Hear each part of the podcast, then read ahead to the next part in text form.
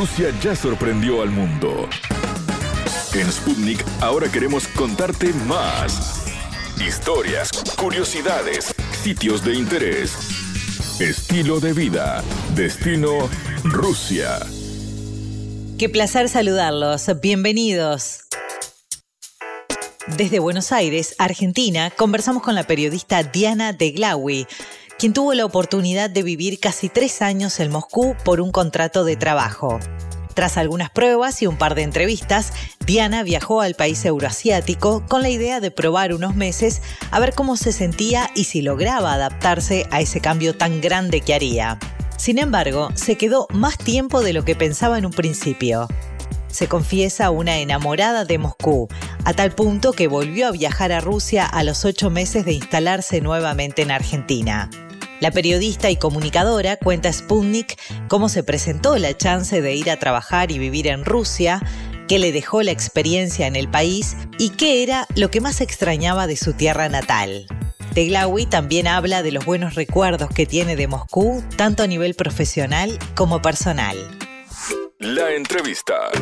Un placer recibir en Destino Rusia a Diana Deglawi, una periodista argentina, pero que tiene también su rinconcito ruso en el corazón. De hecho, vivió en el país eslavo un tiempo y, y queremos que nos cuente cómo fue esa experiencia. Bienvenida, Diana. ¿Qué tal? Muchas gracias. Te diría que más que un rinconcito, un rincón bastante grande. ¿eh? Ah, bueno, mejor todavía. O sea que podemos decir que te dividís en esos dos países, que, que te enamoraste de Rusia también. ¿Viste cuando vos eh, pisás un lugar y sentís que ya estuviste en alguna otra vida allí? Ah, y wow. yo sen- me sentí como identificada desde el primer momento, como que estaba en el lugar y en el momento correcto donde tenía que estar.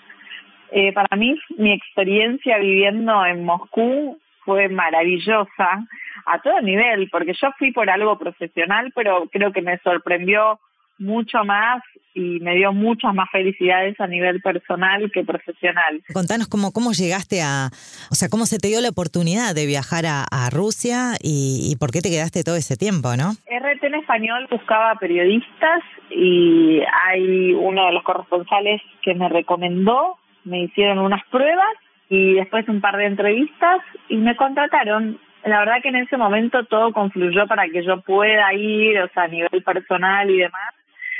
Tomé la decisión, me fui y tomé la decisión con que, bueno, si no me copa, me vuelvo al mes. Claro. Y me quedé casi tres años intensos, casi tres años que fueron como diez.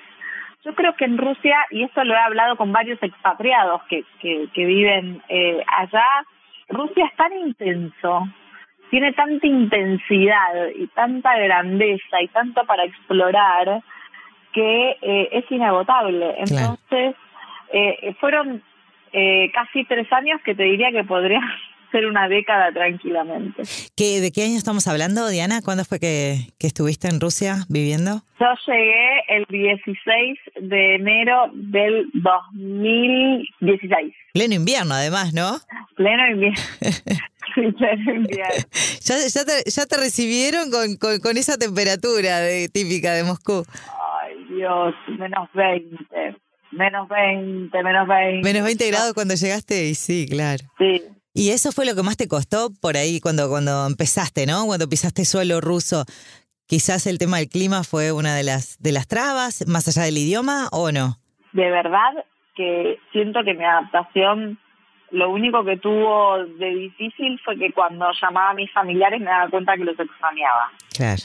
Eh, hubo un montón de cosas, pero um, fluían de tal forma, por eso te digo, siento que estaba como en, tengo mi lugar en el mundo dentro de Rusia, pero no es justo, eh, después si querés te cuento mi anécdota, pero como que estaba en el lugar donde tenía que estar. ¿Y cómo te fue con el idioma, Diana? O sea, ¿ya tenías algo de, de, de conocimiento del ruso o fuiste aprendiendo allá?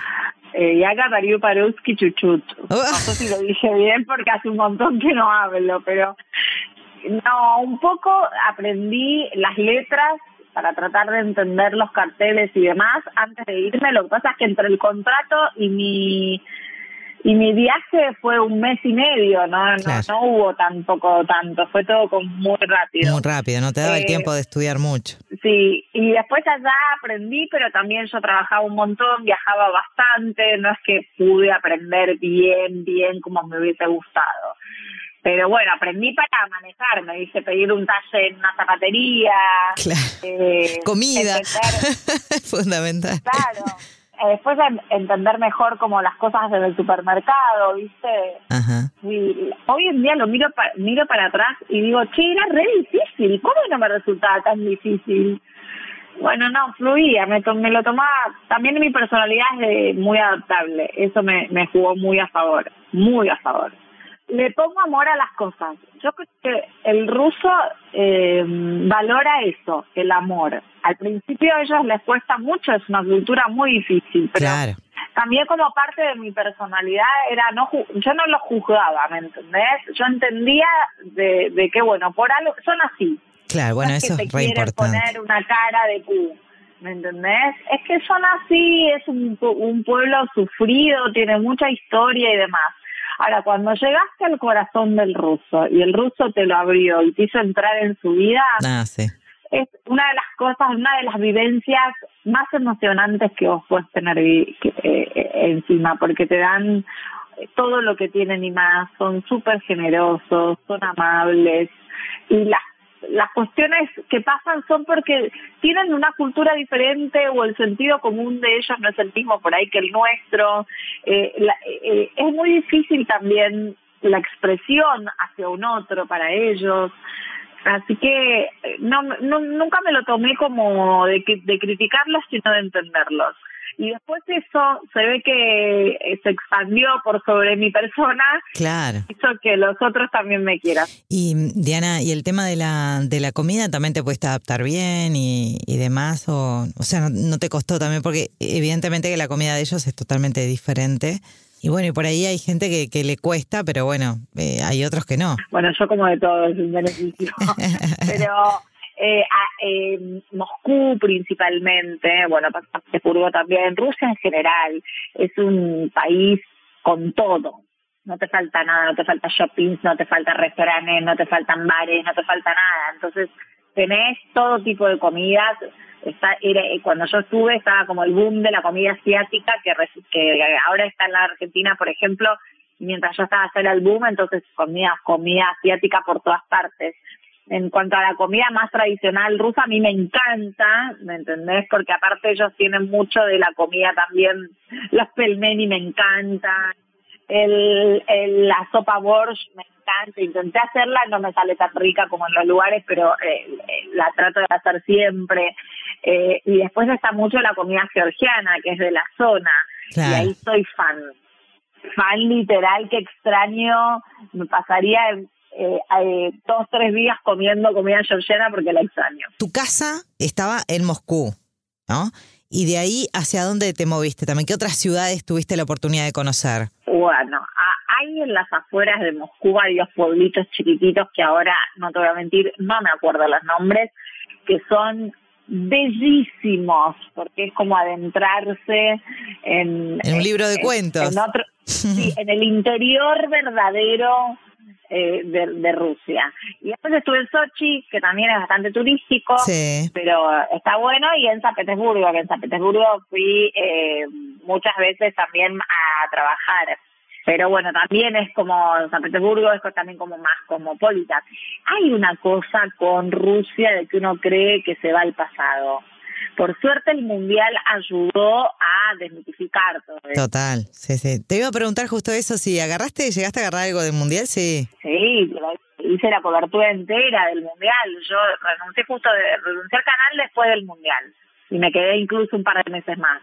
Pero mm, eh, ayudó un montón. Muchas de las personas que viajaban de acá para allá para el mundial me preguntaban, no sé, a ver, hay, hay shopping, voy a poder comprarme. Ay, no tenía ni idea, claro. No tenía ni idea. Sí, sí, sí, eh, hay una especie de mito de que vas a la Unión Soviética y la Unión Soviética ya no está más.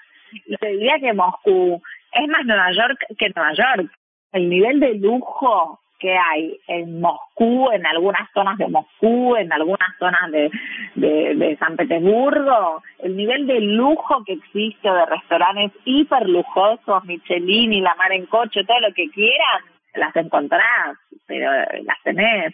Grandes cadenas, pero de shoppings con todo también.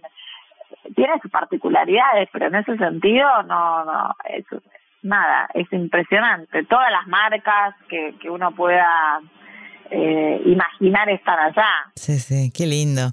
Y mm, bueno, más allá de la parte del trabajo, ¿has podido, eh, no sé, conocer, me imagino que sí, pero hacer amigos, eh, bueno, algún, algún amor, algún amor ruso, algo de eso, la noche, yo qué sé. No tuve amor ruso, tuve amor pero de otra nacionalidad. Ah, bueno. amor, amor ruso no. Bueno, es lo, es lo bueno que tiene Rusia también, que hay gente de todo tipo y color, todas las nacionalidades habidas y por haber. Sí, eh, no, eh, igualmente, sí, fui a casamientos rusos, o sea, tengo amigos, eh, tengo amigos que me insisten de ir nuevamente, no sé cuándo vamos a poder volver a viajar, pero me encantaría. Eh, sí, eh, tuve mucho vínculo eh, ellos son muy amigueros y valoran mucho cuando el otro, como el extranjero, realmente lo, lo quiere y lo acepta. Eh, hay un costado para mí de la sociedad que no es que se autoexcluyen, es como que tienen marcado de que, de que el exterior eh, o principalmente Occidente los discrimina o no los tiene en cuenta o los señala. Entonces hay como una cosa de él no quiero ser señalado, no quiero ser no aceptado, y, entonces dejan que el otro dé el primer paso. Y una vez que ese primer paso se da, es maravilloso.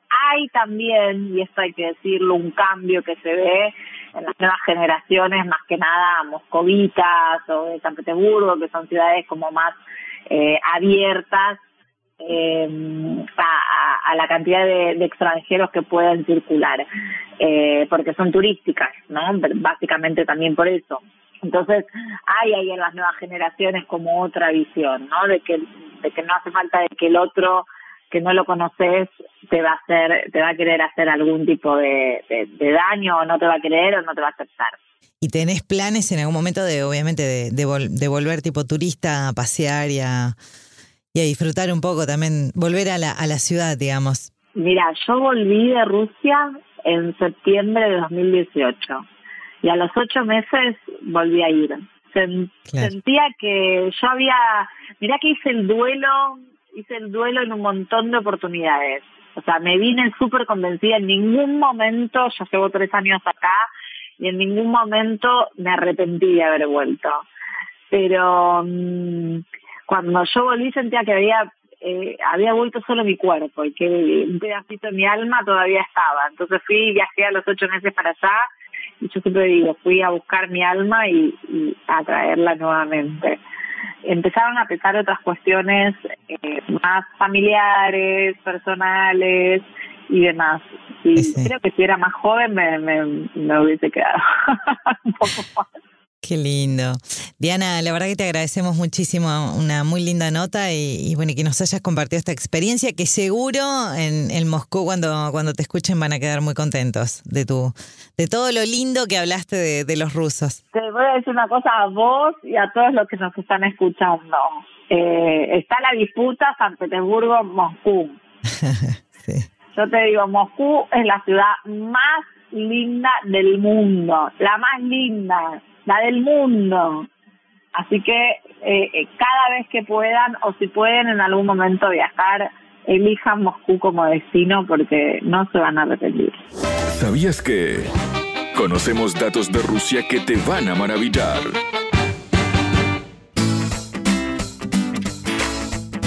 Moscú es una ciudad donde constantemente se celebra algo y se puede pasar un rato interesante sin gastar demasiado dinero. Ver la ciudad a vuelo de pájaro, ir el motonave por el río Moscú, recorrer bares o participar en una cata de vino, correr en patines por un parque o visitar el laberinto de espejos. Además, la capital rusa tiene una vida deportiva muy activa, donde permanentemente tienen lugar actividades como maratones, torneos a nivel nacional e internacional, entre otras competiciones. Una de las fiestas importantes es la Ciudad Deportiva, que reúne a más de 70.000 estudiantes de las universidades de la ciudad moscovita. Hasta aquí, Destino Rusia. Gracias por acompañarnos. Destino Rusia.